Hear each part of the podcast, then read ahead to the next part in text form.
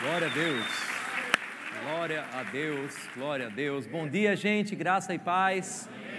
Primeira vez que eu estou falando com esse grupo do seminário, do seminário de verão, então não posso deixar de expressar a alegria de estar aqui com cada um de vocês, a honra de fazer parte de fato dessa história.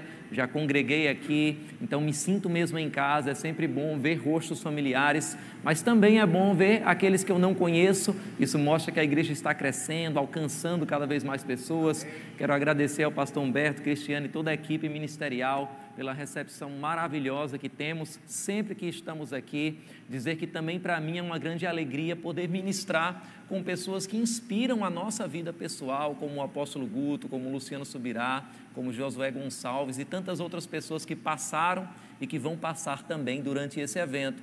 O Senhor colocou no meu coração uma mensagem para o outro grupo, e eu perguntei ao pastor Humberto: Pastor, são grupos diferentes, a gente repete a mensagem ou a gente traz algo diferente? Ele disse: Deixa conteúdo aqui para a gente. E aí depois o grupo pode assistir. Eu quero realmente convidar você depois a ter acesso ao conteúdo do outro grupo para poder ficar inteirado daquilo que nós falamos sobre como nós devemos responder uma vez que recebemos uma profecia da parte de Deus. Ou seja, Deus falou e agora é automático ou eu preciso fazer alguma coisa? Mas eu tenho também algumas notas no meu coração para compartilhar com você e da mesma forma será interessante que o outro grupo possa estar assistindo também. Eu posso dizer que nessa manhã eu estarei trazendo duas exortações. E quando a gente fala sobre exortação, o apóstolo Guto conversou um pouco sobre a correção, sobre como às vezes precisamos ser ajustados. Eu sei que é desconfortável receber uma correção. A própria Bíblia diz que no momento em que nós somos disciplinados, não traz alegria. Ninguém sai feliz porque recebeu uma correção. Você pode, no máximo, ser feliz por saber o fruto que aquela correção vai trazer. Mas a correção em si, ela traz tristeza, ela traz pesar. Agora, se é difícil receber uma correção, entenda que corrigir também é quando você tem um coração alinhado, quando você não está corrigindo para tentar se mostrar superior, mas em amor, em espírito de mansidão, traz também um certo desconforto para quem está falando. Nós, como pregadores, aprendemos a, entenda bem o que eu vou dizer, apertar os botões certos nos momentos das ministrações. Então, nós podemos falar mensagens que vão fazer você ficar eufórico, você ficar animado, mas convém a gente trazer aquele alimento que Deus quer trazer para a igreja e não aquele alimento que nós vamos receber aplausos ou uma aprovação daqueles que estão ouvindo. Eu não sou animador de plateia, eu sou um pregador do Evangelho. E eu quero trazer duas exortações muito breves, mas quero ser também o mais assertivo possível por uma questão do tempo. Quero que você fique muito atento, porque a primeira dessas exortações é: não tenha medo da política. Obrigado pelo seu amém nesse momento, pelo seu entusiasmo com esse tema. Eu quero dizer para você que quando a gente fala sobre esse assunto dentro da igreja, nós temos plena convicção que isso pode gerar alguns problemas, mas eu tenho uma convicção ainda maior que ficar calado traz um problema maior do que falar sobre isso. Então eu prefiro enfrentar os desafios e falar do tema ao invés das consequências e não falar dele. Mas eu quero fazer umas considerações aqui muito breves. Antes de tudo, a igreja, o ministério, como instituição, não apoia nenhum partido, nenhum candidato oficialmente, nem nos seus bastidores. Cada pessoa, CPF, pessoa física, pode ter as suas convicções. Isso é bíblico bíblico, isso é constitucional e isto é algo moral, digno de cada um. Eu quero considerar também que nós respeitamos todas as diferenças políticas que fazem parte de uma democracia. Nós incentivamos que as pessoas na igreja discutam, obviamente de uma forma bíblica, amável, com ordem, com decência, as questões políticas e as propostas de cada político, de cada candidato, seja no Estado, seja em nível nacional, seja no nível municipal, com sabedoria, com discernimento. Agora, quando a gente fala sobre esse assunto, existe aquele estigma que foi plantado intencionalmente de que cristianismo e política não se misturam. Algumas pessoas vão dizer que um pastor não deveria estar falando sobre política ou que os crentes não deveriam estar envolvidos na política, mas eu quero de uma forma muito breve exortar e te mostrar que isso não se mostra na Bíblia que isso não se mostra na nossa lei e que isso não se mostra na nossa história. E eu queria começar mostrando a você a Bíblia. Queria que você abrisse comigo em Oséias, no capítulo 8 e versículo 2, e eu vou ler um pouco acelerado essas passagens, então, se você não encontra rápido, somente me escuta. A Bíblia diz: Israel clama a mim, ó nosso Deus, nós te reconhecemos mas Israel rejeitou o que é bom, um inimigo o perseguirá. Eles instituíram reis sem o meu consentimento, escolheram líderes sem a minha aprovação. Com prata e ouro fizeram ídolos para si, para sua própria destruição. A versão A Mensagem diz: eles coroam reis, mas nem perguntam o que eu acho disso designam príncipes, mas não pedem minha opinião. Em vez disso, fazem ídolos de prata e de ouro, que vão levá-los à ruína. No Antigo Testamento, eles não viviam numa república representativa como a gente vive, onde a gente elege pessoas para o legislativo, para o executivo. Em um momento, eles tiveram a opção de escolher reis. Na divisão de Jerusalém, perdão, de Israel, do norte, do sul. E a Bíblia mostra aqui que naquele momento eles não foram sábios em escolher os seus representantes. E depois que as consequências das escolhas erradas que eles fizeram apareceram, eles clamaram a Deus. E Deus estava dizendo: não adianta você clamar a mim, se na hora de escolher você não perguntou a mim quem eu queria que você escolhesse. E esse é um ponto muito importante quando a gente está vivendo um momento de eleição. Eu não quero aqui tendenciar você necessariamente a uma escolha, mas eu quero te exortar que essas eleições elas são mais espirituais espirituais do que você possa pensar. Elas vão determinar como o evangelho pode avançar, elas vão determinar como vai ser a sua vida, elas vão determinar que tipos de liberdades você vai poder exercer. Porque você acha que naquele tempo escolher um rei errado era um problema, mas nesse momento escolher, por exemplo, um presidente, um governador ou qualquer outro representante político não seria. Deus está assim de olho em todas as áreas da nossa vida, se Ele é Senhor, Ele é Senhor também do seu voto, Ele é Senhor também da sua consciência política. Agora, a Bíblia diz em Efésios, no capítulo 5, e você pode discordar comigo, mas se discordar, fique com raiva da Bíblia e não de mim, que nós não devemos participar das obras infrutíferas das trevas, antes expô-las à luz, porque aquilo que eles fazem em oculto até mencionar é vergonhoso. Irmãos, tem coisas, e eu converso com alguns políticos, que eu teria até vergonha de citar aqui numa igreja que está sendo discutida em congresso, que está sendo discutida em secretarias, que está sendo discutida em ministérios, mas a Bíblia diz que por mais incômodos, por mais desconfortáveis que esses temas são, nós precisamos expor à luz. Vai trazer alguma hostilidade, vai trazer alguma resistência, mas eu quero te mostrar ao longo da palavra como sempre houve uma responsabilidade moral e espiritual dos profetas do Antigo Testamento em denunciar aquilo que os reis faziam, em denunciar a corrupção corrupção, às vezes, com juízes em Israel, denunciar a corrupção, às vezes, com pessoas designadas por reis para missões específicas. Eu vou ler, por exemplo, o que a Bíblia diz no livro de Amós, no capítulo 5 e versículo 7 quando ele fala: vocês estão transformando o direito em amargura e atirando a justiça ao chão. E aí a Bíblia continua dizendo no versículo 10: Vocês odeiam aquele que defende a justiça no tribunal e detestam aquele que fala a verdade. Vocês oprimem o pobre e forçam a dar-lhes o trigo. Por isso, embora vocês tenham construído mansões de pedra, nelas não morarão embora tenham plantado vinhas verdejantes, não beberão do seu vinho, pois eu sei quantas são as suas transgressões e quão grandes são os seus pecados. Vocês oprimem o justo, recebem suborno e impedem que se faça justiça ao pobre nos tribunais. Por isso, o prudente se cala em tais situações. Sabe que em tempos de grande opressão, o prudente é tentado a se calar para preservar a sua vida? João Batista perdeu a sua cabeça porque denunciou a imoralidade do rei. Mas às vezes, querido, quando nós vamos viver o Evangelho, nós precisamos entender que é melhor perder ganhando do que ganhar perdendo. Cristianismo não vai ser sempre popular, não vai ser gospel, não vai ser uma coisa que vai receber aplausos. Eu não estou vivendo essa vida para ganhar mais seguidores nas redes sociais, para ganhar mais aplausos das pessoas. Eu estou aqui alistado para satisfazer a vontade daquele que me arregimentou.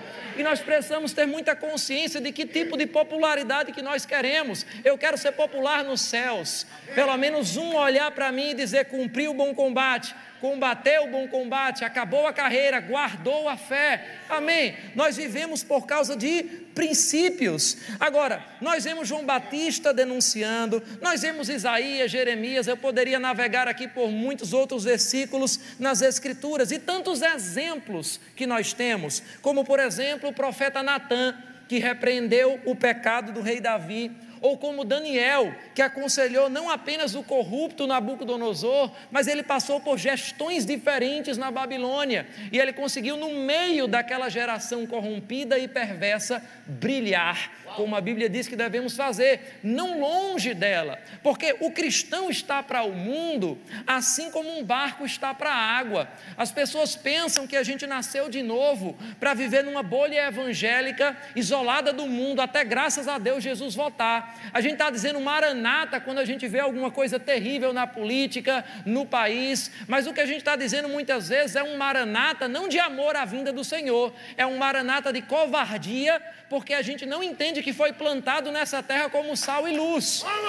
Por que você diz Maranata? Porque você não quer enfrentar as coisas? Eu vou te dizer de uma forma que qualquer pessoa sem teologia suficiente vai entender. Deus só mostra um problema para quem ele mostrou a vassoura. Se você está vendo o problema, se isso está incomodando você, é porque você é parte da solução. Você está aqui para resplandecer no meio de uma geração corrompida e perversa e não longe dela, não isolado dela. Como é que um barco está para a água? Se o barco estiver fora da água, ou ele está em manutenção, ou ele está fora do seu propósito. Ele foi feito para estar na água, mas se a água estiver no barco, ele naufraga. E da mesma forma é o crente para o mundo. Você deve estar no mundo. Agora, se o mundo entrar em você, você naufraga na sua fé. Precisamos resplandecer no meio de uma geração corrompida e não longe dessa geração. Mateus, no capítulo 5, versículo 16, Jesus falando para os discípulos, eu vou somente citar também para você, ele diz: Assim brilhe a luz de vocês, não diante da igreja, mas diante dos homens. É muito fácil ser crente aqui. E se nós continuarmos somente na nossa bolha, talvez cheguem dias que nem seja tão fácil assim, mesmo dentro da igreja. Mas ele diz assim: brilhe a luz de vocês diante dos homens, para que vejam as suas boas obras e glorifiquem ao Pai de vocês que está nos céus. Então não é bíblico nós termos uma isenção da política, mas também não está na lei do nosso país que nós não devemos misturar o cristianismo com a política. Nós devemos, como crentes, ser politizados. E quando eu falo sobre politizar, eu quero dar uma leitura de um termo para você entender. Politizar é trabalhar pela formação política dos indivíduos ou pela sua conscientização em relação à realidade política que os cerca. Política vai muito além de voto. a primeira e mais importante ação política de um indivíduo, de um crente, é o seu exemplo individual de cidadania. Isso é politizar. Sabe quais são os dez atos de corrupção mais presentes no dia a dia? Não dar nota fiscal, não declarar imposto de renda, tentar subornar algum oficial para evitar alguma multa, falsificar uma carteirinha de estudante, dar ou aceitar um, um troco errado, roubar uma assinatura de TV a cabo ou de alguma plataforma de streaming, furar fila, comprar produtos falsificados, bater ponto por alguém no trabalho, falsificar assinaturas. Sabe quem faz isso? Não é só os políticos em Brasília ou nas secretarias dos estados. São pessoas. São crentes às vezes. E se você não consegue respeitar uma fila numa lanchonete, você não tem moral para falar sobre aqueles que não respeitam processos administrativos num congresso. O principal exemplo que a gente pode dar como política é a nossa cidadania cristã. Eu pergunto: Guto falou que nós, segundo o IBGE, vamos nos tornar uma nação evangélica. Eu creio nisso. Agora, será que isso significa que nós vamos nos tornar uma nação íntegra? A gente tem levantado muitos políticos que se dizem evangélicos. Será que esse evangelho que eles estão representando tem feito de fato alguma mudança no Congresso? Nós precisamos questionar essas coisas. Se nós vivemos de fato milagres invisíveis, eu amo, meus irmãos, ver alguém se levantar de uma cadeira de rodas, ver um cego passar a enxergar, mas eu amo também o que aconteceu com Jesus. Jesus, ele foi para a casa de Zaqueu e Jesus entendia que ele tinha muito mais força força para influenciar Zaqueu a parar de roubar do que Zaqueu para influenciar Jesus a se tornar um corrupto. E quando ele saiu daquela casa, que houve um milagre invisível na vida de Zaqueu, ele disse: Hoje entrou salvação nessa casa. Nós precisamos celebrar esses testemunhos e milagres. Que testemunhos? A gente às vezes diz: olha, o irmão foi curado de câncer, mas eu quero celebrar aquele irmão que era adúltero e não é mais, que era mentiroso e não é mais, que desonrava, desrespeitava as leis, mas agora ele respeita essas leis. Amém? Então, a Constituição nos dá o direito de nos posicionarmos como cidadãos, independente de ser pastor. A Bíblia diz no artigo 5, no inciso 9, que é livre a expressão de atividade intelectual, artística, científica e comunicação, independente de censura ou licença. O artigo 8 diz que ninguém vai ser privado de direitos por motivo de crença religiosa. Então eu sou pastor, posso e vou falar sobre política, mesmo que incomode algumas pessoas. Pastor, mas o Estado é laico, mas a política não é laica. O Estado é laico, o Estado não tem religião, mas o governo, ele é uma representação do povo que tem religião. A política, entenda, é a manifestação de crenças e valores de um povo. E se nosso país é um país cristão, eu quero ser representado por pessoas que vão honrar esses valores cristãos. É um direito meu, você pode exercer o direito de uma forma diferente. Agora, eu quero mostrar para você que essa história de cristianismo e política não se mistura, também não é o que a história demonstra. E às vezes a gente é massificado por uma historiografia que é influenciada por pessoas que intencionalmente tentam destruir a igreja. E aí a gente pensa: ah, mas e a idade das trevas? Ah, mas e tal coisa que a igreja fez? Ah, mas e a Inquisição? Mas eu quero lembrar um pouquinho você rapidamente sobre a história da influência cristã ao longo da humanidade. Deixa eu só citar para você aqui. Foi a influência cristã cristã que em 374 depois de Cristo promulgou uma lei proibindo o infanticídio, proibindo o aborto e o abandono de crianças em Roma. Porque em Roma o direito paterno era que a criança era uma propriedade. Se nasceu com uma má formação, ele simplesmente joga fora, ele entrega para ser escravo, ele queima, ele faz o que quiser. Quem acabou com o aborto em Roma foi o cristianismo. E se o cristianismo não se levantar como uma voz esses dias, o aborto ele vai voltar com cada vez mais força nos nossos dias. As pessoas falam da defesa das crianças em temas hoje, mas sabe, nos Estados Unidos, desde que o aborto foi legalizado, 63 milhões de crianças já foram assassinadas. 63 milhões, eu não estou falando de 300, eu não estou falando de 1.200, eu estou falando de 63 milhões. Quem vai falar por essas crianças? Eu vou falar. Eu também. Aleluia. Esse é um genocídio moderno. A gente lê a história de genocídio de índios, a gente lê a história de genocídios de algumas etnias, mas a gente está vivendo genocídios modernos. E a gente precisa pensar um pouco nessas coisas. Foi o cristianismo em Roma que acabou também com a luta de gladiadores. Foi a influência do cristianismo, por exemplo, que criou as universidades e os hospitais modernos foi a influência do cristianismo, através da reforma protestante, que moldou a Constituição dos Estados Unidos, que moldou o pensamento da sociedade europeia, foi o cristianismo, através de um homem chamado Martin Luther King, que era um pastor Antes mesmo de qualquer pessoa criar hashtag Vidas Negras Importam ou qualquer coisa desse tipo, foi o cristianismo que se levantou em nome dos direitos civis da população negra. Então nós não vamos deixar uma apropriação cultural de pessoas que querem tomar lutas que são lutas dos cristãos. Amém. Nós precisamos entender o papel que nós temos. Agora, o que é que a gente faz como cristão diante de uma insatisfação com o governo? Nós temos o direito de protestar, nós temos o direito de nos manifestar. Eu quero lembrar que existem formas e formas de fazermos isso. Por exemplo, Moisés não incendiou o palácio de Faraó para poder libertar o povo do Egito. Daniel não organizou uma manifestação quebrando as coisas contra Nabucodonosor, porque havia uma estátua que eles não queriam adorar. Nós não vemos os apóstolos fazendo um protesto na frente da prisão onde Pedro estava, tentando bagunçar as coisas naquele lugar, porque as armas da nossa milícia são diferentes. Eles oravam. A Bíblia diz em 1 Timóteo, no capítulo 2, e eu queria que você pudesse abrir comigo. 1 Timóteo, capítulo 2 e versículo 1, a Bíblia diz: Antes de tudo, diga comigo, antes de tudo. O que, é que quer dizer antes de tudo? Tudo no grego significa tudo.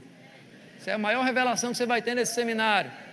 Então, antes de qualquer coisa, antes de tudo, recomendo que se façam súplicas, orações, intercessões e ações de graças por todos os homens, pelos reis e por todos os que exercem autoridade, para que tenhamos uma vida tranquila e pacífica, com toda piedade e dignidade. Antes de tudo, então veja, a oração é a primeira e a mais importante forma de mudar a nossa nação. Oração é a tarefa mais importante, oração é a primeira tarefa, mas não é a única tarefa. Oração é fundamental, é a coisa mais importante, mas não é a única coisa. Entenda que desde quando o cristianismo se estabeleceu, quando as pessoas começaram a dizer que Jesus é Senhor, esse nascimento do cristianismo já teve um tom político já teve consequências políticas, porque tinha uma outra pessoa naqueles dias que era chamada de Senhor, César. E um conflito de poderes começou a acontecer. Veja o que a Bíblia diz, por exemplo, no Evangelho de João, no capítulo 19 e versículo 12. Evangelho de João 19, 12, a Bíblia diz: Daí em diante, Pilatos procurou libertar Jesus, mas os judeus gritavam: Se deixares esse homem livre, não és amigo de César. Quem se diz rei opõe-se a César. Agora, abra comigo em Atos no capítulo 17, ou apenas acompanhe essa leitura, a partir do versículo 6. A Bíblia fala de um tumulto onde Paulo chegou, e eu vejo que nesses dias nós vamos encontrar crentes que vão causar certos tumultos em alguns lugares. Você não nasceu e não foi gerado por Deus para chegar em um lugar e deixar as coisas do jeito que estão. A gente quer fazer mudanças, mas entenda, não tem como mudar o futuro sem perturbar o presente. Tem coisas que precisam mexer mesmo, tem coisas que precisam ser questionadas para que as pessoas comecem a pensar sobre perspectivas que elas não estavam olhando antes. E a Bíblia fala sobre Paulo, dizendo no versículo 6: Contudo, não os achando, arrastaram Jason e alguns outros irmãos para diante dos oficiais da cidade, gritando: Estes homens que têm causado alvoroço por todo o mundo, agora chegaram aqui, e Jason os recebeu em sua casa. Preste atenção, todos eles estão agindo contra os decretos de César. Então, não era só uma novidade dos nossos dias, alguns decretos incomodarem os crentes.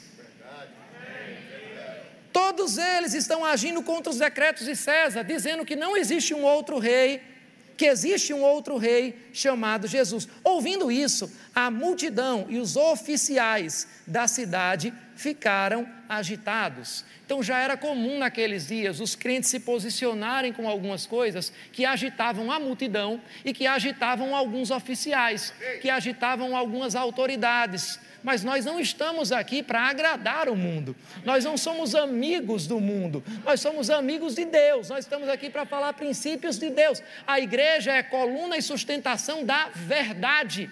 E num mundo cheio de relativismos morais, onde cada um tem a sua verdade, entre muitas aspas, é necessário que haja um lugar com uma verdade firme, inabalável, porque quando as pessoas se cansarem dessa busca hedonista pelos seus prazeres, pela sua satisfação, pelas realidades que eles criam para elas mesmas e buscarem uma verdade, a igreja continua firme da mesma forma, pregando as mesmas coisas. Aleluia, essa é a igreja que você faz parte. Quando os decretos de César contrariam o evangelho, o que é que a gente deve fazer? A Bíblia diz em Mateus, no capítulo 22 e versículo 21, foi Jesus quem ensinou: dai a César o que é de. Mas deixa eu provocar você com uma pergunta: e quando César pede o que não é dele? Nós devemos dar a César o que é de César. Mas e quando César pede o que não é dele? Olha o que a Bíblia fala no capítulo 19 do Evangelho de João e no versículo 15. João capítulo 19, versículo 15.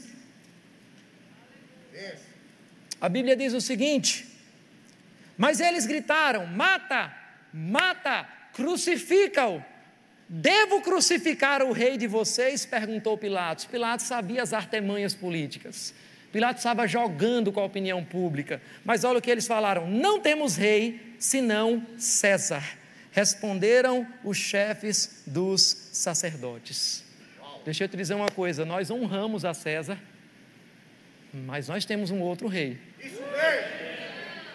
Eu não digo não temos um outro rei que não seja o governo federal, que não seja o governo estadual, que não seja as autoridades eleitas do Brasil, não, querido. Eu tenho um outro rei. Aleluia. E se esses reis, entre aspas, decretarem algo que está contrário ao meu rei, ainda que isso custe a minha cabeça, como João Batista, ainda que isso cerceie por alguns momentos o meu direito de ir e vir, ainda que isso traga algumas penalidades aqui, eu não estou aqui para satisfazer a opinião das pessoas, eu estou aqui para agradar aquele que me chamou. Aleluia. Aleluia. Eu creio que esse tipo de comportamento ele vai despertar alguns cristãos que eles vão ter uma consciência de que muitas das verdades da palavra ofendem o mundo. Pregar o evangelho, querido, vai ofender o mundo algumas vezes. Certa vez chegaram para um pregador e perguntaram: "Mas você não se incomoda de nesse seu tom de pregação ofender algumas pessoas?" E ele disse algo muito interessante. Ele disse: "As pessoas estão vivendo lá fora ofendendo a Deus o tempo todo com seus comportamentos. Se eu falar a verdade em amor e isso ofender algumas pessoas, isso não vai ser a minha maior preocupação. Ah, mas tem pessoas influentes na igreja que elas podem sair se você falar essas coisas. Meu irmão, eu prefiro perder um bom dizimista na igreja do que perder a unção de Deus sobre a minha vida. Eu não estou aqui, querido, para falar aquilo que as pessoas vão aprovar. Eu não estou aqui para pregar, para receber o seu aplauso no final. Eu quero colocar a minha cabeça no travesseiro e ouvir Deus dizer: Você falou o que eu disse que você deveria falar. Uma das mensagens menos populares de toda a Bíblia foi a mensagem de Estevão. Se você ler o capítulo 7 do livro de Atos, nós temos, na minha opinião, a melhor pregação registrada no livro de Atos. Uma pregação inteira falando sobre como o povo de geração a geração rejeitou Jesus. Sabe qual foi o resultado daquela pregação? Me pergunte quantas pessoas se converteram? Nenhuma. Me pergunte quantas pessoas foram batizadas no Espírito Santo? Nenhuma. Me pergunte quantas pessoas foram curadas? Nenhuma. Me pergunte quantas pessoas aplaudiram aquela ministração? Nenhuma. Pastor, qual foi o resultado da pregação? O resultado é que a Bíblia diz que eles rangiam os dentes contra Estevão. Eu já falei algumas coisas que eu vi pessoas, especialmente em redes sociais, rangerem os dentes. A Bíblia diz que eles pegaram em pedras e apedrejaram Estevão. Não foi uma mensagem popular na nossa métrica natural, não seria uma pregação de sucesso. Mas sabe o que aconteceu? Aquela passagem, e isso eu acho maravilhoso, é o único lugar no Novo Testamento que fala que Jesus estava em pé à direita de Deus. Porque em todos os outros lugares a Bíblia diz que ele está sentado à direita de Deus. Mas enquanto Estevão estava sendo apedrejado e rejeitado pelas pessoas, você não está aqui para viver com a maioria. Você está aqui para viver com os princípios da palavra de Deus. Aleluia. Estevão olhou para os céus e ele disse: Eu estou vendo os céus abertos e o filho do homem que está em pé à direita de Deus. O povo pegou em pedras para apedrejar, o povo rangia os dentes, mas Jesus estava se levantando: Vem, meu filho, eu quero receber você com honra. Você falou aquilo que eu mandei você falar e não aquilo que ia trazer aplausos, não aquilo que talvez trouxesse uma oferta, que trouxesse um reconhecimento de alguém, mas aquilo que fez eu dizer: Bem está, servo bom e fiel. Foste fiel no pouco, sobre o muito eu te colocarei. Entra no gozo do teu Senhor. Irmãos, nós estamos vivendo dias onde nós vamos precisar nos posicionar. Foi o próprio Jesus quem disse que a minha fala vem mesmo para dividir até famílias pais e mães e filhos. Eu não estou dizendo, querido, que a gente vai fazer isso de propósito. Houve uma geração do cristianismo que foi uma geração, eu diria, quase que masoquista, porque eles gostavam de sofrer e eles achavam que essa era o sofrimento do evangelho, mas às vezes era só um sofrimento fruto da sua estupidez fruto da sua insensatez. Eles criavam situações para deixar de influenciar as pessoas para se isolar. Não é disso que eu estou falando, isso é bobagem. Mas vão ter posicionamentos que pessoas elas vão se afastar de você. E aí você fica pensando: "Ah, mas e se eu magoar essa pessoa?" Querido, eu estou mais preocupado em magoar a visão de Deus para a minha vida. Eu posso até me afastar de algumas pessoas, mas eu não vou magoar as minhas convicções com Deus. O apóstolo Paulo, quando estava preso diante do rei Agripa, ele disse: Rei Agripa, eu não fui desobediente à visão celestial. Eu não estou apegado ao meu passado, não estou apegado à história, eu estou apegado, eu sou apegado à visão de Deus. Amém. Amém.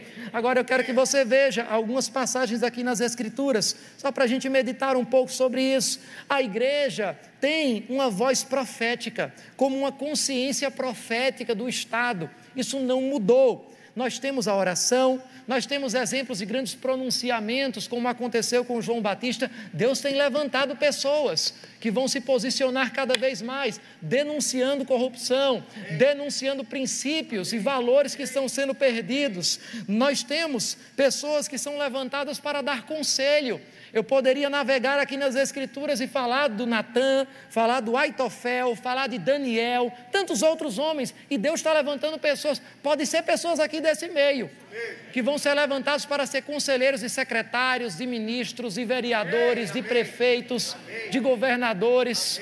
Pode ser você, e você vai ter a sabedoria de, na hora certa, falar aquela palavra certa. Talvez você nunca suba num púlpito como esse, mas você vai liberar palavras que podem influenciar uma decisão que vai mudar o destino de milhares e talvez milhões de pessoas, se nós nos posicionarmos. Então, um cristão pode protestar, um cristão pode questionar. Eu queria que você abrisse comigo em Atos, no capítulo 22, e versículo 22. Atos, capítulo 22, e versículo 22. Olha o que a Bíblia fala. A multidão ouvia Paulo até que ele disse isso. Então todos levantaram a voz e gritaram: Tira esse homem da face da terra, ele não merece viver. Essa história de dar um status moral às pessoas por causa de suas convicções não é da modernidade. As pessoas falaram isso de Paulo. Um homem falando esse tipo de ideia não deveria viver. Um homem falando esse tipo de ideia deveria ser retirado da sociedade, deveria ser silenciado. Não tinha redes sociais naqueles dias, mas eles silenciaram ou tentaram silenciar a voz de Paulo. E a Bíblia diz no versículo 23: Então eles gritando, tirando suas capas, lançando poeira para o ar, porque quando você perde nos argumentos, é isso que resta para você. O comandante ordenou que Paulo fosse levado à fortaleza e fosse açoitado e interrogado. Interessante que ele não é interrogado e depois açoitado. Ele é açoitado e interrogado. E aí continua, para saber por que o povo gritava daquela forma contra ele. Enquanto o amarravam a fim de açoitá-lo, Paulo disse ao centurião que ali estava: Vocês têm o direito de açoitar um cidadão romano sem que ele tenha sido condenado? Ao ouvir isso, o centurião foi prevenir o comandante: Que vais fazer? Este homem é um cidadão romano. Sabe, irmão, você é um cidadão do céu, mas você também é um cidadão da terra. Você também tem direitos e você precisa entender quais são esses direitos para se posicionar nos momentos certos. Veja, Paulo foi o homem que ensinou sobre nos submetermos às autoridades e ensinou que todas as autoridades procedem de Deus. Mas foi o mesmo homem que nesse momento questionou: você tem o direito de exercer esse tipo de autoridade comigo? Não tem. Eu sou um cidadão romano. Você vive num país chamado hoje, desde 1988, República Federativa do Brasil. Sabe qual é a autoridade nessa República Federativa do Brasil? Se chama Constituição. Todos os líderes, antes de assumirem qualquer cargo, juram lealdade a essa Constituição. E quando essa Constituição está sendo ferida para suprimir direitos seus, você tem o direito, e eu posso dizer um dever moral, de se posicionar e questionar qualquer tipo de arroba autoritário com a autoridade que você tem, mas também em amor, com ordem, com decência, não se deixando levar pelos sentimentalismos, pelas paixões desse mundo, porque às vezes, como brasileiro, a gente quer discutir política como se a gente estivesse discutindo futebol, como se a gente estivesse falando da nossa cor preferida, do nosso time preferido, mas com racionalidade, com bom senso, com inteligência, porque cristãos são inteligentes. Amém? Deus tem levantado formadores de opinião em todas as áreas da sociedade para influenciar esse mundo com os princípios, com os valores do poder de Deus, do Evangelho. Você faz parte desse time, você precisa se posicionar. A Bíblia diz: o comandante dirigiu-se a Paulo, versículo 27, e perguntou: Diga-me, você é cidadão romano? Ele respondeu: Sim, sou. Então o comandante disse: Eu precisei pagar um elevado preço por toda a minha cidadania. Respondeu Paulo: Eu a tenho por direito de nascimento. Os que iam interrogá-lo retiraram-se imediatamente. O próprio comandante ficou alarmado ao saber que havia prendido um cidadão romano. Tem muito crente que está sofrendo porque nem sabe dos seus direitos. Eu poderia citar outras passagens. Num certo momento, Paulo foi preso e quando ele foi solto, o carcereiro e as autoridades chegaram para ele e disseram: Olha, pode ir, você está liberado da sua sentença. E ele disse: Não, vocês me prenderam escondido, vocês me prenderam na frente de todo mundo e agora querem que eu saia assim escondido. Não, não, não. Eu quero, como cidadão romano, que as autoridades venham formalmente me pedir desculpas aqui. Sabe quem fez isso? Foi Paulo, que ensinou sobre submissão às autoridades. Amém. Amém. Abre numa outra passagem comigo no capítulo 24 do livro de Atos. Atos, capítulo 24 e versículo 25. Vamos deixar a segunda exortação para um outro momento. Palavra maravilhosa. Atos, capítulo 24 e versículo 25. Deixa eu ler desde o versículo 22, temos um minuto ainda. Ele diz em alguns temas: Paulo, cidadão romano. E diz: A multidão ouvia Paulo até que ele disse isso. Então todos levantaram a voz e gritaram: Tira esse homem da face da terra, ele não merece viver. Nós já lemos esse trecho, mas eu quero que você salte comigo alguns versículos. Só um segundinho aqui. Só acontece quando você está falando algo que não estava no seu esboço. Atos capítulo 24. E versículo 22. Félix, aqui, governador, estava conversando com o apóstolo Paulo. E aí no versículo 22 a Bíblia diz: Então Félix, que tinha bom conhecimento do caminho, adiou a causa e disse: Quando chegar o comandante Lísias, decidirei o caso de vocês. Paulo estava sendo julgado e Félix decidiu adiar. Algumas pessoas, elas pensam que vários foram os motivos desse adiamento, mas eu quero mostrar para você o que aconteceu aqui no versículo 25. Quando Paulo se pôs a discorrer acerca da justiça, do domínio próprio e do juízo vindouro, Félix teve medo e disse: Basta, por enquanto, pode sair. Quando achar conveniente, mandarei chamá-lo de novo. Ao mesmo tempo, esperava, preste atenção nisso, esperava que Paulo lhe oferecesse algum dinheiro, pelo que mandava buscá-lo frequentemente e conversava com ele. Passados dois anos, Félix foi sucedido por Pórcio Festo. Todavia, porque desejava manter a simpatia dos judeus, Félix deixou Paulo na prisão. Por que Félix deixou Paulo na prisão? porque ele desejava manter a simpatia com os judeus. Perceba o que a Bíblia está dizendo: Félix não deixou Paulo preso porque ele achava que Paulo merecia estar preso.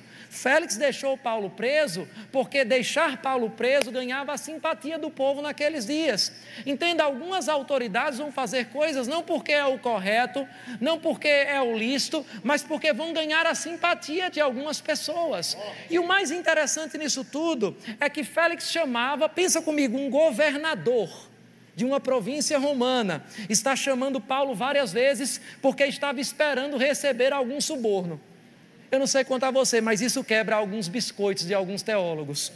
Porque as pessoas que pensam que Paulo era um pobrezinho, um pobrezinho não circulava em navios naqueles dias, um pobrezinho não ganhava direito de cidadania romana desde a nascença, um pobrezinho não ficava conversando com o governador e o governador esperando que ele pagasse algum suborno.